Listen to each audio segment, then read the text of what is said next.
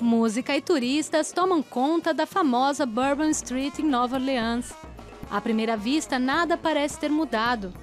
Mas há 10 anos, o furacão Katrina devastou a cidade. A metrópole, famosa pela agitação, jazz e carnaval, acabou se tornando sinônimo de morte e destruição. Inundações, casas e ruas destruídas. Moradores desesperados pedindo ajuda. Preciso que alguém venha, vou morrer aqui no porão. A água não para de subir. Vou me afogar. Tenho 37 anos. A área mais atingida foi o leste da cidade. Uma região pobre onde é reduto da comunidade negra. Até hoje, eles lutam para reconstruir o bairro.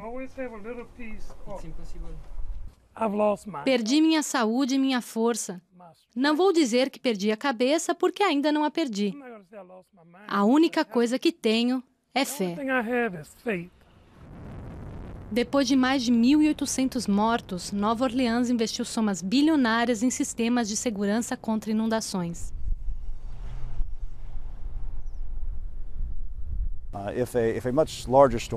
Se realmente houvesse a ameaça de um furacão forte como Katrina, as barreiras seriam inundadas, mas o sistema em si resistiria.